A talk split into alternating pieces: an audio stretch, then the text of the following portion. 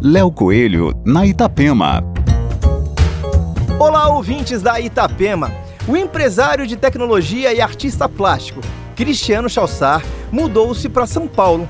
Depois de estrear em galerias e feiras de arte internacionais, agora o artista foi nomeado pela galeria Berlinense Makovsky para representá-la na Global Arts Awards.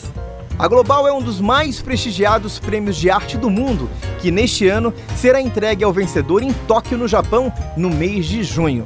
Aqui, Léo Coelho com as coisas boas da vida.